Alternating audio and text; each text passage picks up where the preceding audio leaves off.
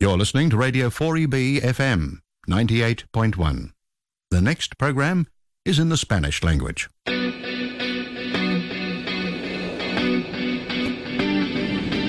Estás escuchando Radio 4EB, Grupo Español. Bienvenido a tu programa mensual Español se escribe con ñ.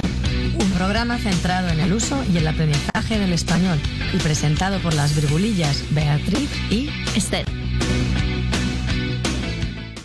Bienvenidos a todos nuestros radio oyentes. Estamos encantadísimas de volver otra vez a la radio, porque lamentablemente el día 17 de noviembre no estábamos aquí. ¿Por qué no estábamos aquí, Estercilla?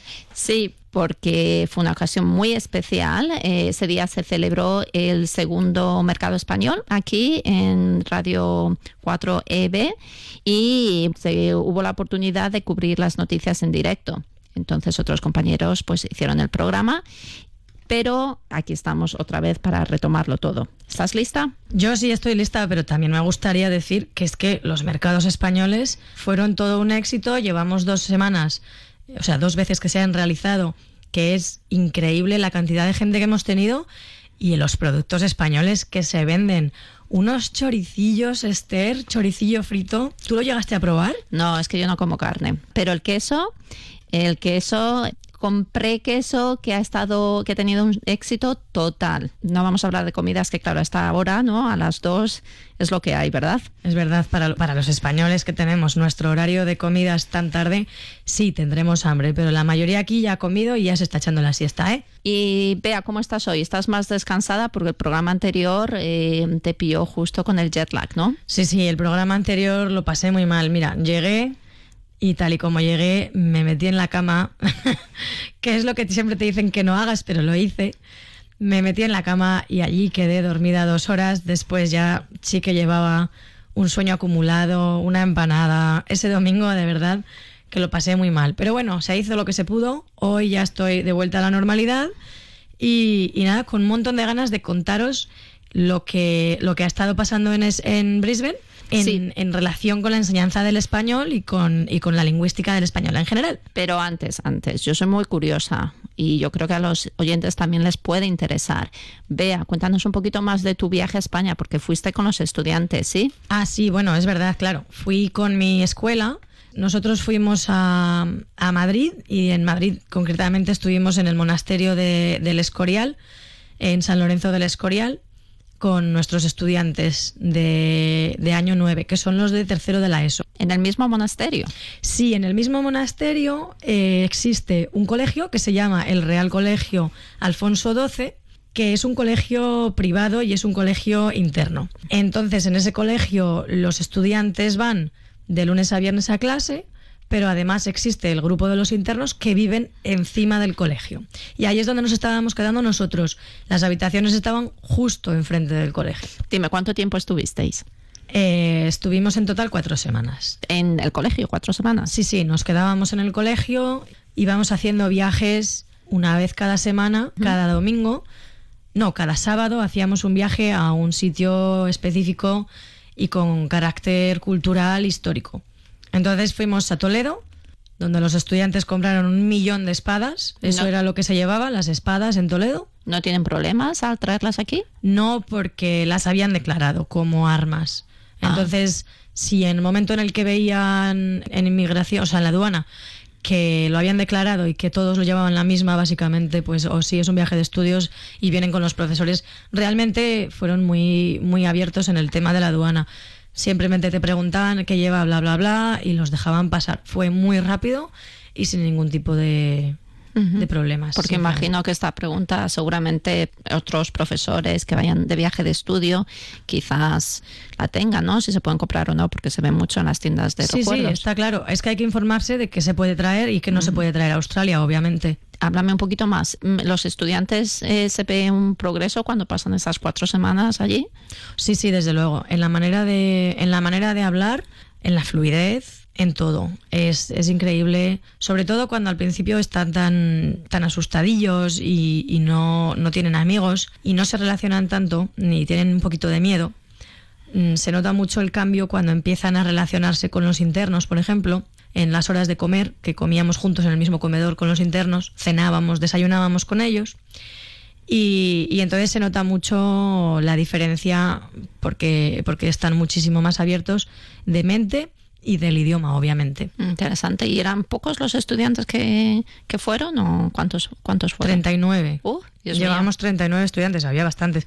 Lo que pasa es que hemos llevado más otros años, eso es verdad. Pero bueno, sí, también visitamos Segovia y también visitamos Madrid un par de veces porque conseguimos ir el día 12 de octubre, que además coincidía con que era un Ah. sábado y, y era el Día de la Hispanidad, que bueno, para todos nuestros oyentes es un gran día, es un día muy importante en España, como todos sabéis, y celebramos pues eh, La fiesta nacional. la ¿no? fiesta nacional.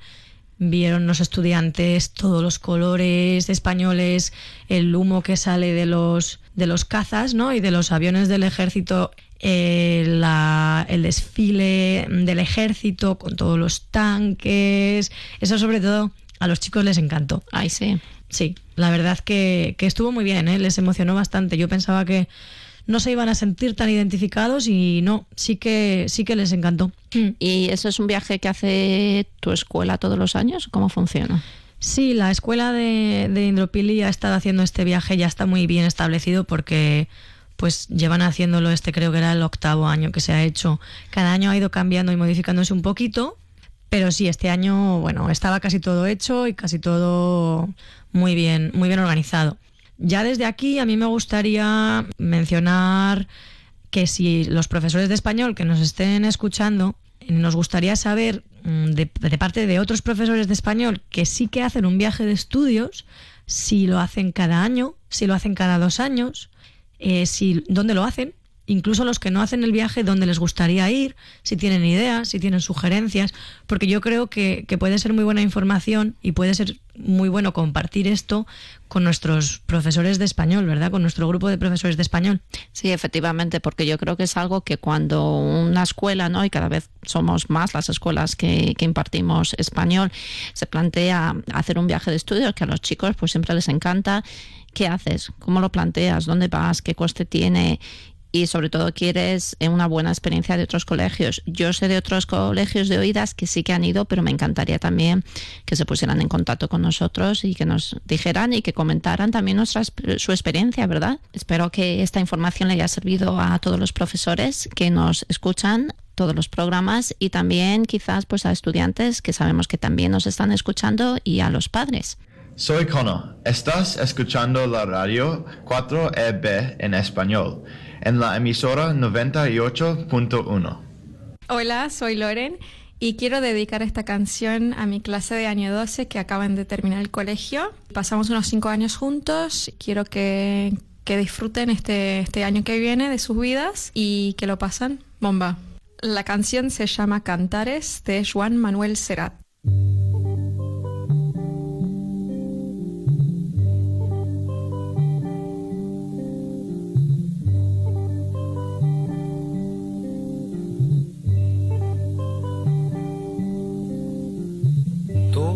Pasa y todo queda, pero lo nuestro es pasar, pasar haciendo caminos, caminos sobre la mar.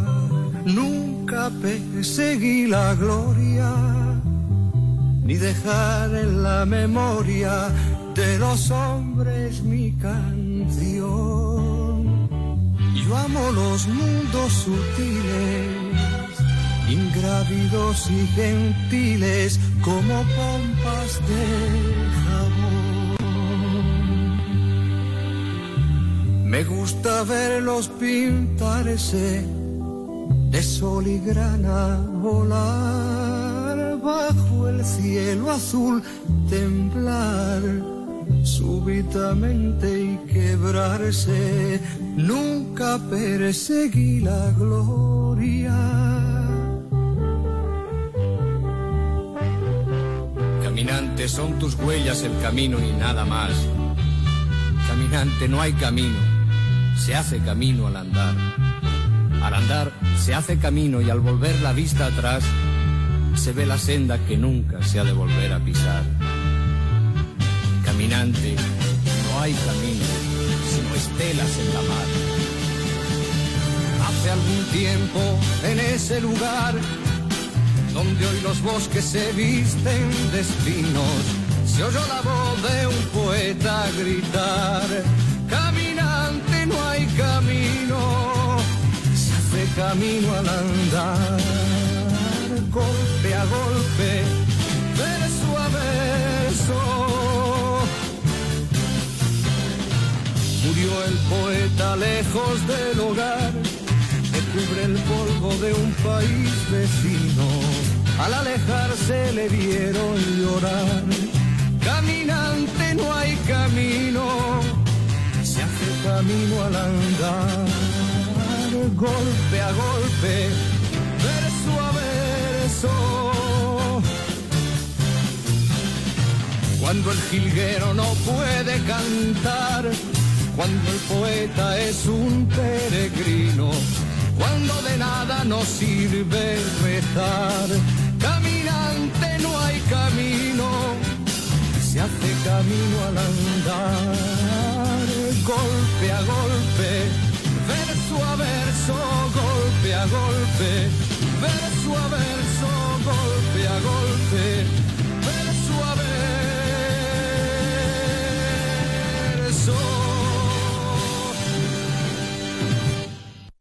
Después de escuchar esta canción y este pequeño descanso, lo que vamos a hacer ahora es hablar sobre las novedades de la enseñanza del español en Brisbane y qué es lo que ha estado pasando. Sí, efectivamente, el día 1 de noviembre se celebró el decimotercer simposio para los profesores de español organizado por el Comité Ejecutivo del Network Español dentro de la Asociación de Profesores de Lenguas Modernas de Queensland.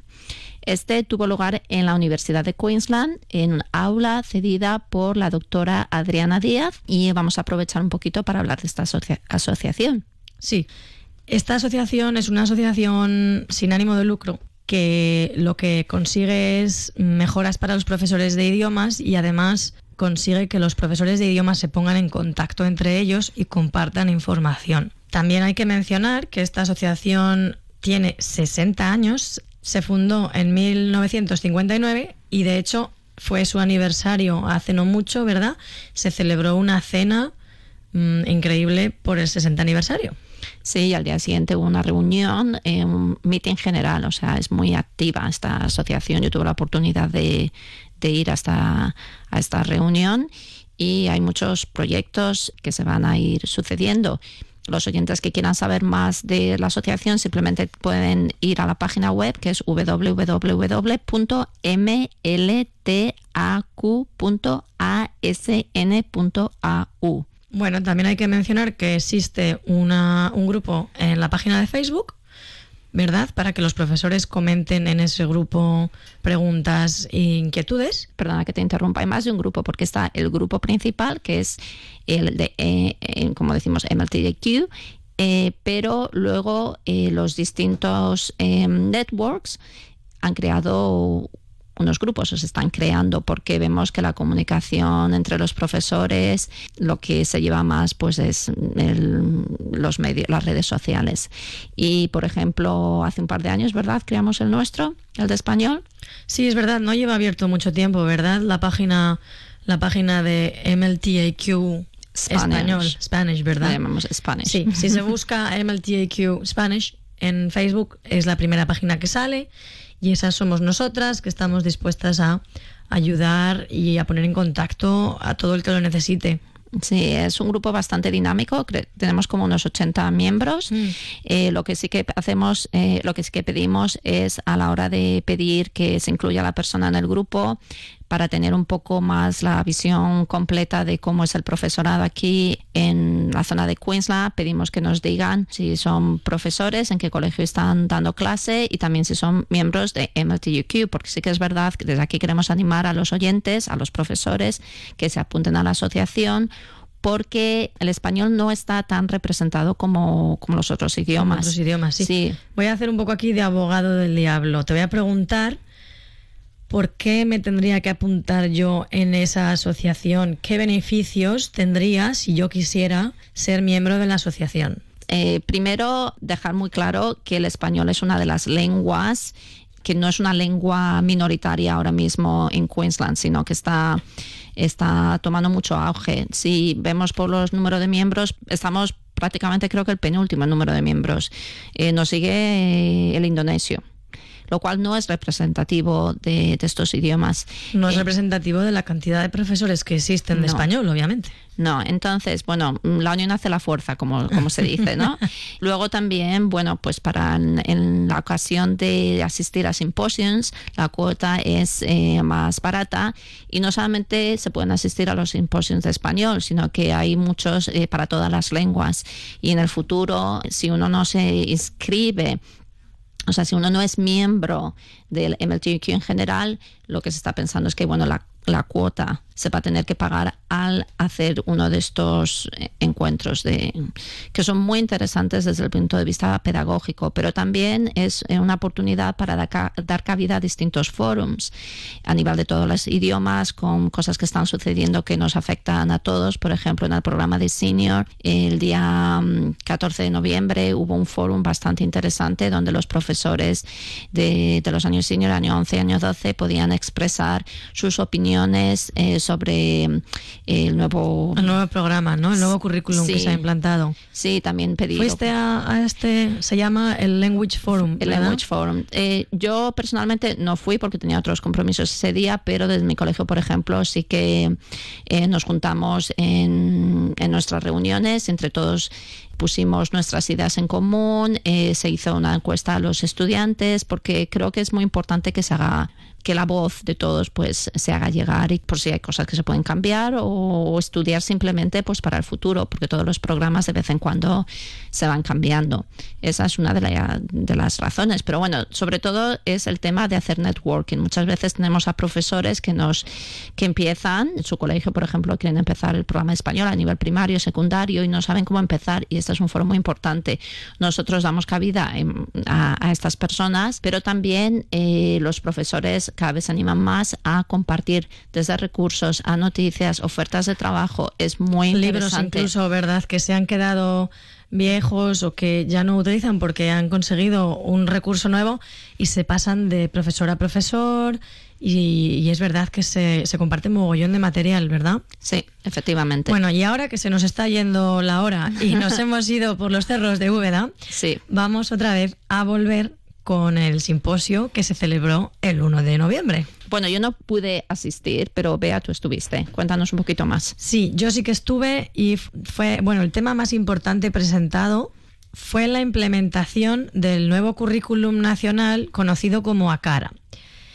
Eso es de lo que se habló. Y, y claro, pues se intentó obviamente darles a los profesores más conocimiento y más ayuda para que pudieran ellos en sus escuelas empezar a utilizar los eh, sistemas de evaluación, los objetivos y los criterios de, de evaluación que están establecidos por este currículum nacional. La persona encargada de realizar esta presentación ante todos los profesores de español que asistieron, que fueron 27, fue Rhiannon Shaw, que es consejera de educación para las escuelas católicas en Brisbane.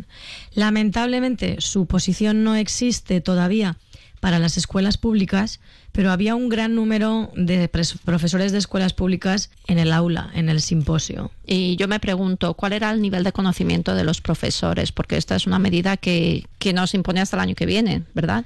Sí, no se impone hasta el año que viene, es correcto. Lo que pasa que este a cara currículum ya lleva fuera cuatro años. Las escuelas ya han tenido tiempo para empezar a adaptarlo, empezar a, trabajar conjunto con otras escuelas y empezar a implementarlo. Pero sí que es verdad que yo me di cuenta de que había muchísimas escuelas que no habían empezado todavía, no sabían muy bien cómo funcionaba la evaluación por competencias, que es uno de los cambios más importantes. En el idioma, en la enseñanza de idiomas en Queensland ahora mismo, ya no se lleva lo que antiguamente conocíamos como el examen de escribir, el examen de comprensión auditiva, el listening, el examen de comprensión lectora, el reading, y el examen de expresión escrita y oral, que son el writing y el speaking. y ya no se evalúan esas cuatro destrezas, eso está completamente obsoleto. Lo que ha cambiado ahora mismo es que se evalúan muchas otras destrezas de los estudiantes, además de incluirlas obviamente en ese tipo de examinación, de examen, que es esos cuatro, escribir, escuchar, leer y hablar. ¿Estás diciendo que esto ya se hace? Porque yo lo que tenía entendido es que hay que implementarlo el año que viene. Es obligatorio implementarlo el año que viene. Realmente nadie te comprueba si lo estás implementando o no. Hasta un día que lleguen, te auditen y te digan, ¿y de dónde sacas tus criterios de evaluación para este examen? y entonces la persona no tenga absolutamente ni idea de cómo leer el currículum australiano. Ese es el problema. Y ese es un problema que se vio un poquito en el simposio. Y eso es algo a lo que la señorita Rhiannon Shaw dio respuesta bastante bien y espero que los profesores hayan podido sacar mucho de esta presentación. ¿Y es obligatorio para todas las escuelas? No, nunca yo creo que vamos a tener esa unidad de todas las escuelas y unificación de todas las escuelas porque las escuelas privadas lamentablemente en Brisbane no tienen que implementar lo que usan las escuelas estatales. Ellos pueden decidir utilizarlo como una guía, que yo soy consciente de que ha habido escuelas que lo están usando como una guía porque al fin y al cabo tú quieres compartir tus materiales con otras escuelas y tú quieres recibir también ayuda y materiales de otras escuelas. Se cerrarían muchas puertas si no quisieran entrar parte de ser parte del currículum australiano nacional. Pero no, no es obligatorio para ellos y con lo cual les deja mucha manga ancha para implementar y crear materiales diferentes y hacer las cosas muchísimo más libres de, de juicios pues sería también interesante en el futuro que tener la opinión de también de los colegios privados, ¿no? Para saber lo que están haciendo. Sí, me parece correcto, me parece muy bien. A ver si podemos conseguir que alguna persona de los colegios privados participe en nuestro programa. Hola Isabela. Hola Lorenzo. ¿Qué haces? Estoy escuchando mi programa favorito de radio. En la emisora 4B en Brisbane. Exacto, en el 98.1. Bueno, yo creo que como hemos hablado mucho, Pea, eh, le toca en turno una canción y vamos a poner una canción con mucha marcha. Luego hablamos de ella. No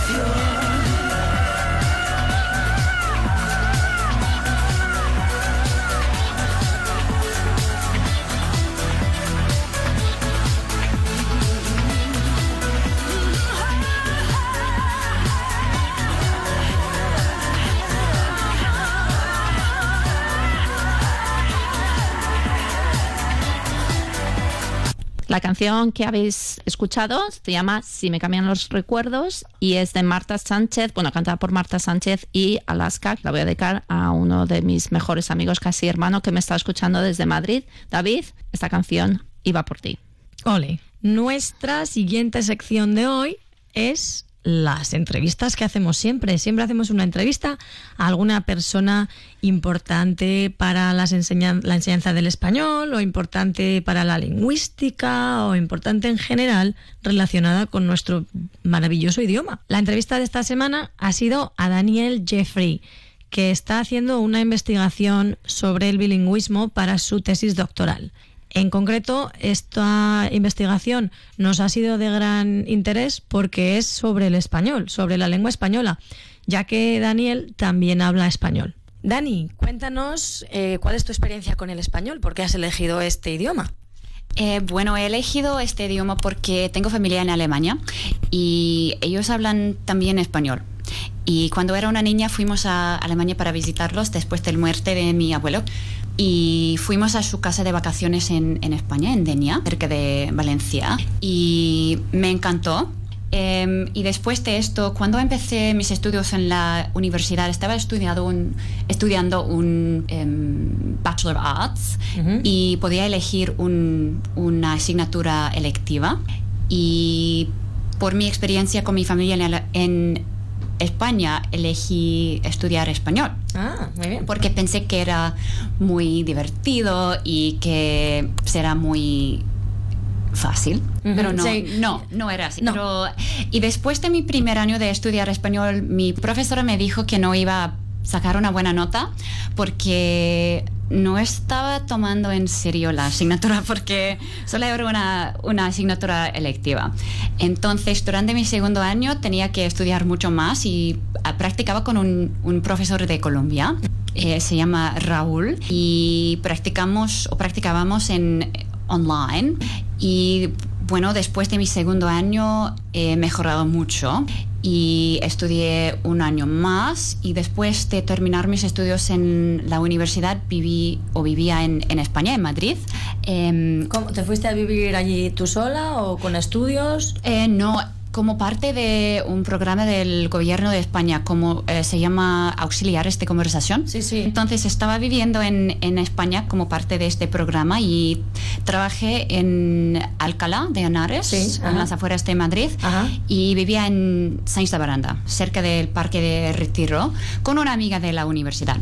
Era un poco difícil practicar español porque, bueno, soy rubia y todo el mundo quería practicar inglés conmigo. Claro, claro, que es que no, no pareces nada española. ¿eh? No. Pero a veces hablé alemán por Ajá. las calles y en las tiendas, porque luego la gente no quería practicar ningún Inglés. Sí, inglés. y no, no hablan o no habla alemán. Sí. Es una buena manera de salir del problema. Sí, Bien. sí. Entonces, después de vivir en España, me mudé a Australia otra vez y estaba buscando trabajo como profesora de alemán o de, de español porque estoy licenciada en, en la enseñanza de español y alemán, Eh, pero no podía conseguir ningún trabajo porque no hay muchos. Eh, estaba viviendo en Sydney y allá no hay, no hay trabajo en esto.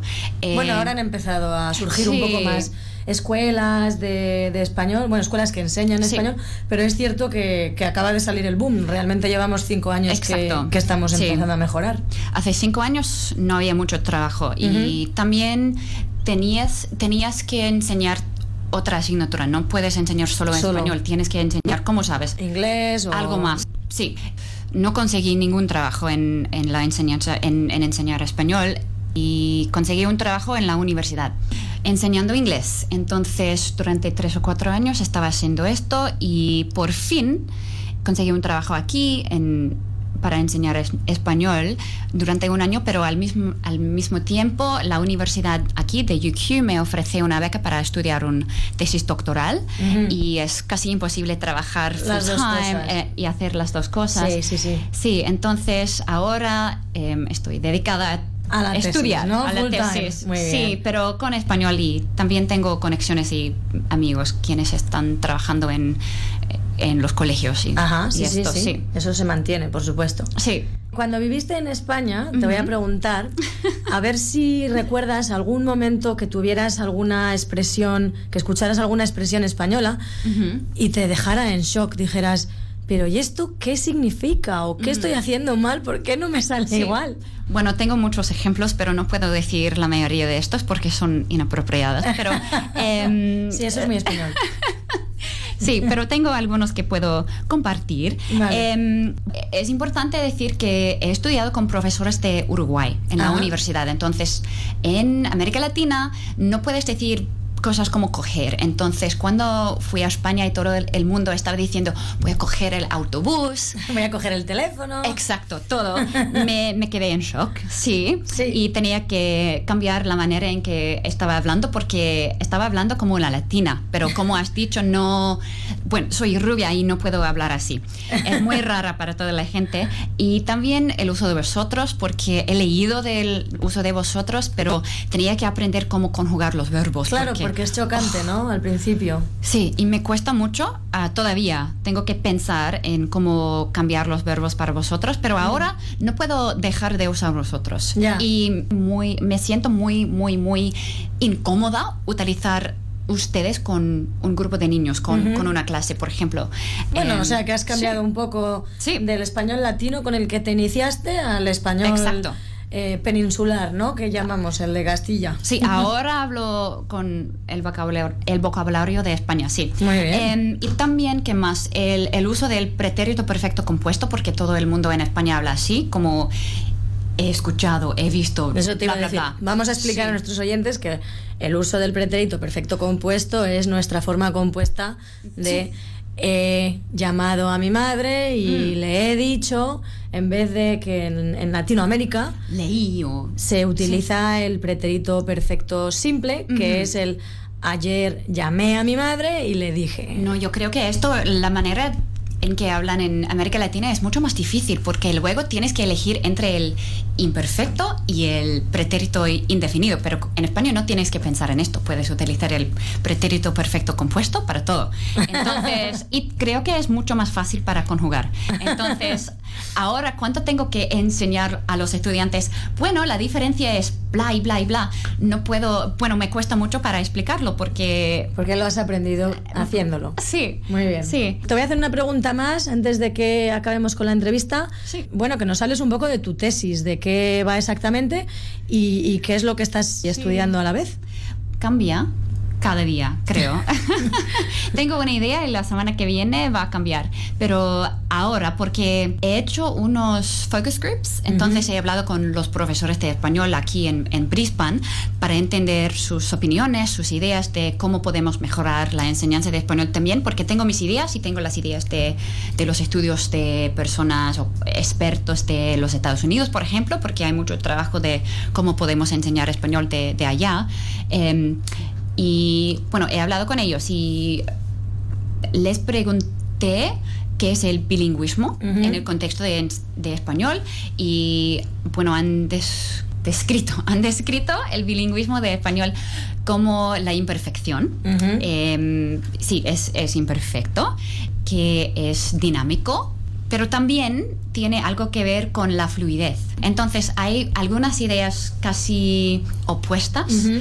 Em, entonces estoy intentando para entender qué puede ser el bilingüismo O cuando sea, que estás intentando Sí. definir el bilingüismo Exacto, pero el- dependiendo de muchas personas, claro. Sí, pero en el contexto de lo que tenemos aquí en Australia, porque Ajá. es muy, muy diferente, porque no tenemos muchos heritage speakers, tenemos algunos, pero no tenemos un montón como en los Estados Unidos. Y hay unos estudios que tienen una definición del bilingüismo español en el contexto de los Estados Unidos, con, con muchos latinos y em, estudiantes así, pero no tenemos este contexto. Tenemos un grupo de estudiantes más o menos monolingüe. Entonces, es que además aquí tampoco existe esa cantidad, ¿verdad?, Mm. de, de inmigrantes españoles que existen en, en Estados Unidos. Sí, entonces estoy eh, intentando entender esto. Y luego la, la próxima parte del tesis es quizás trabajar con algunos profesores para crear o desarrollar un recurso para trabajar con, con el tipo de bilingüismo que tenemos y también para desarrollar las habilidades sociales como empatía y he escrito el nombre de, de otra cosa, la actitud receptiva, ¿sí? Sí. Em, La actitud los receptiva de los estudiantes, ¿no? Exacto, porque los profesores han dicho que quieren hacer esto con los estudiantes, pero es muy difícil cuando tienen que, que hacer exámenes y, Claro. y todo esto. Claro. Em, entonces se quita la, se pierde la, la diversión, ¿no? De, Sí. de aprender una segunda lengua, pues practicando y hablando y usándola. Sí, entonces estoy interesada en crear quizás un recurso, una manera de enseñar, una pedagogía que puede mm, ofrecer los profesores y los estudiantes todo esto, la fluidez, una oportunidad para imperfección, mm, una manera de practicar eh, habilidades sociales, todo esto. Entonces, Y que eh, encima los estudiantes estén receptivos. Vamos, que estás a punto de ofrecernos la penicilina para la enseñanza de los idiomas. bueno, creo que no, creo que no. Espero que sí, pero creo que no. Pues yo espero que, que- que sí, que salga, que la saques eh, y que obviamente todos sepamos de ella cuanto antes. Mm. A todos nuestros profesores de español que nos escuchan, que son muchos, me gustaría decirles que Dani sigue haciendo estos grupos focus sobre el bilingüismo, que todavía necesita personas con su opinión, que puede ser completamente diferente a la del resto, y siempre va a darle más ayuda en esta definición. Y bueno, cuando crees tu próximo grupo sobre, sobre este, esta pedagogía, dispuestos todos a ayudarte, así que cuando se ponga en contacto con nosotros, os lo comunicaremos a todos. Sí. Pues muchas gracias por la entrevista, Dani, y mucha suerte con tu proyecto. Gracias. Chao. Súper interesante todo. Esperamos que os haya gustado. A mí me ha fascinado y aprendido mucho. Y ahora vamos a continuar con nuestra sección de expresiones idiomáticas, que es, yo creo que es la sección más interesante, ¿verdad, Esther? Sí, porque estamos aprendiendo también nosotras mucho. Pero además de haber aprendido mucho y de dejar a la gente que aprenda mucho, es que estamos recibiendo mensajes por Facebook de otros colegas profesores, incluso de personas que no son profesores, pero que están aprendiendo español, y hemos recibido concretamente una sugerencia, ¿verdad?, en nuestra página de Facebook de Radio 4EB Español sobre las expresiones idiomáticas que se utilizan con los alimentos, que hay muchísimas en español y en concreto hoy hemos decidido usar un alimento. La leche. Las vamos a llamar expresiones lácteas. Expresiones lácteas. Vale.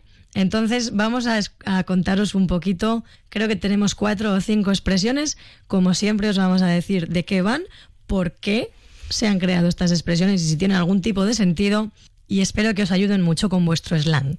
no solamente para la gente que está aprendiendo español, sino también para los españoles, que estamos habituados a usarlas, pero no tenemos ni idea de dónde vienen. Yo creo que eso es lo, casi lo más fascinante, ¿verdad? Sí, sí, verdad. Bueno, pues empiezas tú. Son la leche estas expresiones. Pero no lo desveles, mujer. Vamos a comenzar con dos. Eres la leche y qué mala leche. Fíjate, vienen de la Edad Media. En la Edad Media, por motivos de salud personal, creencias o estatus social, se recurría al servicio de las nodrizas para amamantar a los niños recién nacidos. La elección de estas nodrizas estaba muy vigilada.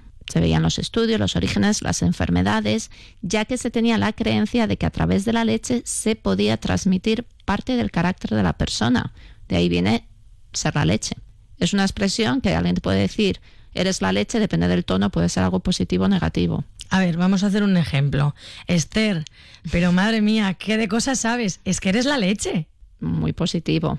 Ahora voy a decirlo. Esther, que ya te has confundido en tres palabras en este programa de hoy. Es que eres la leche. Cierto, ya me has dejado en mal lugar. Que son expresiones Es que- hipotéticas. Es que tienes muy mala leche. Que son ejemplos. Sí, esa, la- esa creo que me va a tocar a mí explicarla. Mm, Pues no, me va a tocar a mí, porque tengo más mala leche que tú. Por ello, cuando alguien estaba de mal humor o tenía problemas de comportamiento, se le atribuía a la mala leche con la que fue amamantado. ¿Qué más expresiones sabes? Bueno, esa yo sí que me la sabía, pero en vez de que mala leche sí que me sabía decir eso, que estás de mala leche. Sí, hay bastante Que alguien está... variaciones. Ahora me va a tocar a mí explicar una que es un poco más violenta. No sé si, si es por mi carácter también, pero mi expresión es dar una leche. Y según la Real Academia de la Lengua Española, una acepción de la leche es primera educación o enseñanza que se da a alguien. Por ello, pudo derivar como advertencia física en el folclore, y de ahí su significado de batacazo, golpe, también recogido en la Real Academia. Dar un golpe es lo mismo que dar una leche. Sí, pero tenemos que ir a toda leche, vea, nos estamos enrollando mucho. Otra expresión, ir a toda leche. Cuando se empezó a repartir la leche a los domicilios en el siglo XIX, la imagen del lechero y su tinaja era muy popular. La leche antiguamente era un producto muy perecedero ya que no sufría los tratamientos térmicos de UHT con los que contamos en la actualidad.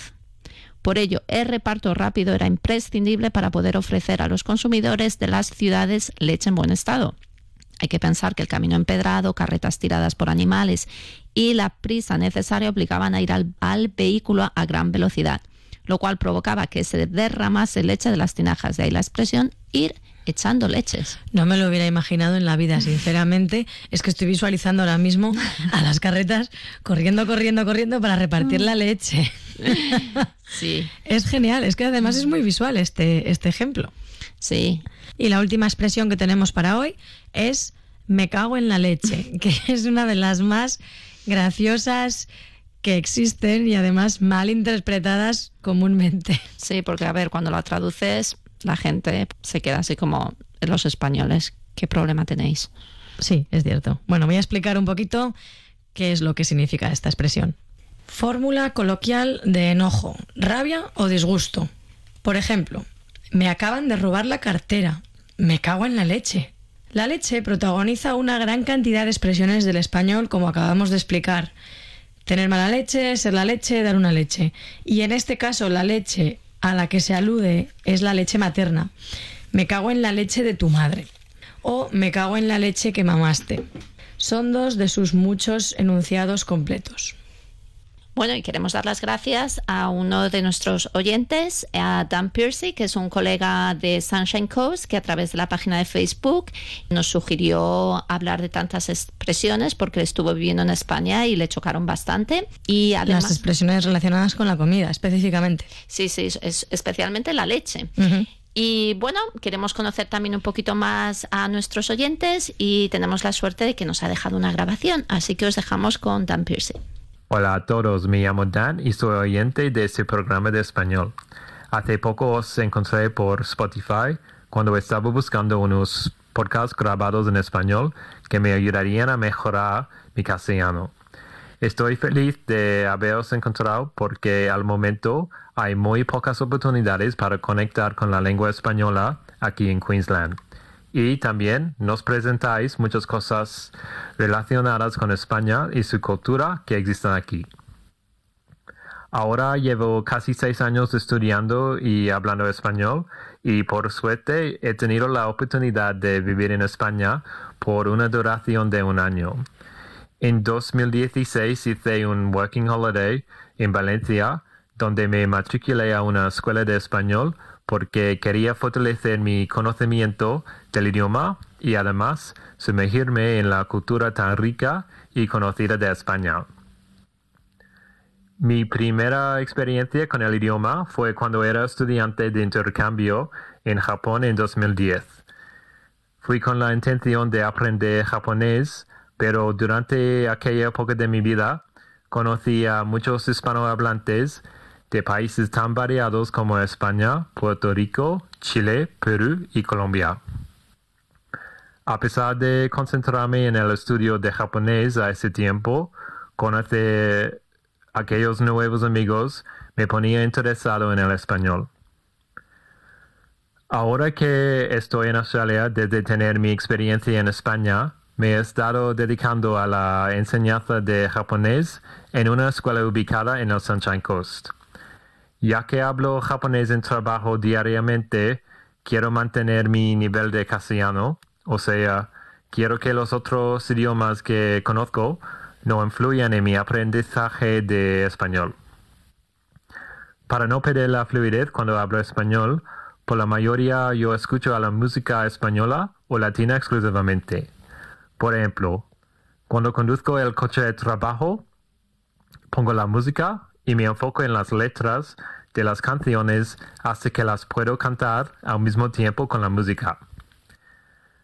Para la comprensión de lectura, suelo leer noticias y artículos que son escritos en castellano, por Twitter sobre los temas que me interesan.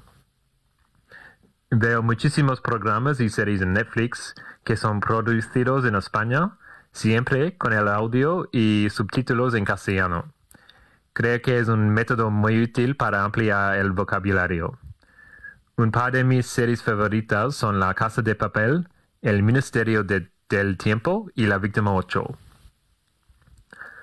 Cuando me mudé al Sunshine Coast no podía encontrar ninguna oportunidades para practicar y hablar el, el idioma y por eso decidí que iba a empezar un grupo de español para los que querían hablar y compartir la lengua con otros estudiantes.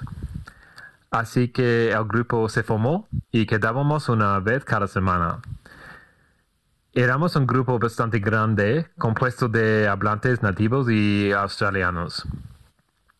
Desafortunadamente, no podía seguir organizando el grupo por razones personales, pero recientemente he decidido que me gustaría comenzar los meetups de nuevo y por lo tanto, si hay alguien oyendo que tenga interés de venir o quiera ayudar, porque no te apuntas al grupo.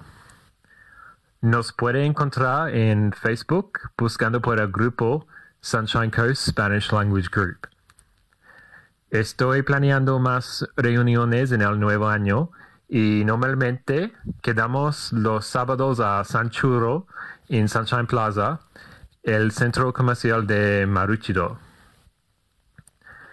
Quiero dar mis gracias a Beatriz y Esther por haber creado ese programa del apre- aprendizaje de español para todos que están buscando una manera divertida e interesante para aprender, practicar, mantener o lo que sea en Brisbane. Nos faltaba desde hace mucho tiempo. Muchísimas gracias. Le deseo a este programa todo el éxito posible y espero con mucha ilusión los siguientes episodios. Venga adelante. Hasta luego.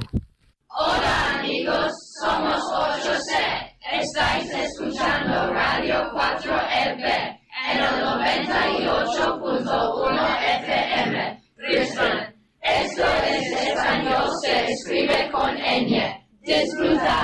Después de escuchar todas las expresiones con la leche, solamente podíamos poner una canción. Esta canción no está destinada a los adultos, aunque seguro que nos trae muchos recuerdos. Es para los niños, peques de la casa, a bailar.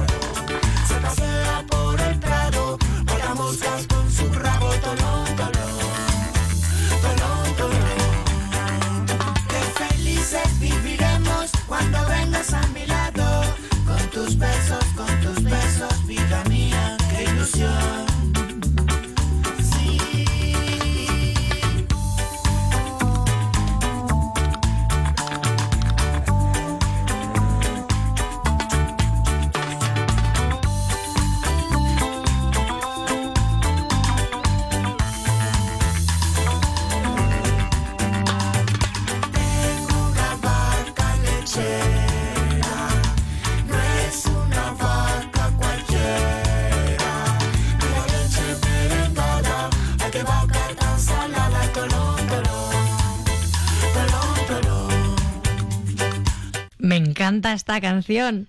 Es que es un icono de nuestra infancia. Sí, todo el mundo la ha cantado, ¿verdad? Sí, sí. Y chicos, seguir bailando porque tenemos una canción justo para mover el esqueleto. Chúmbala, chúmbala.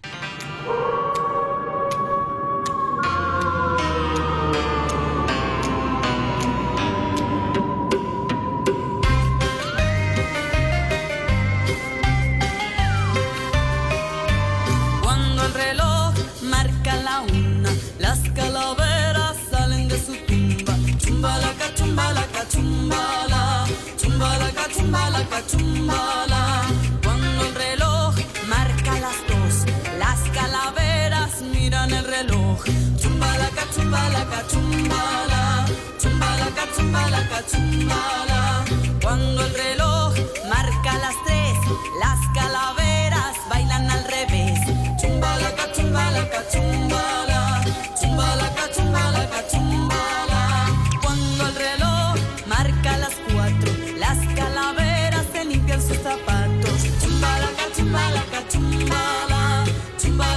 para it.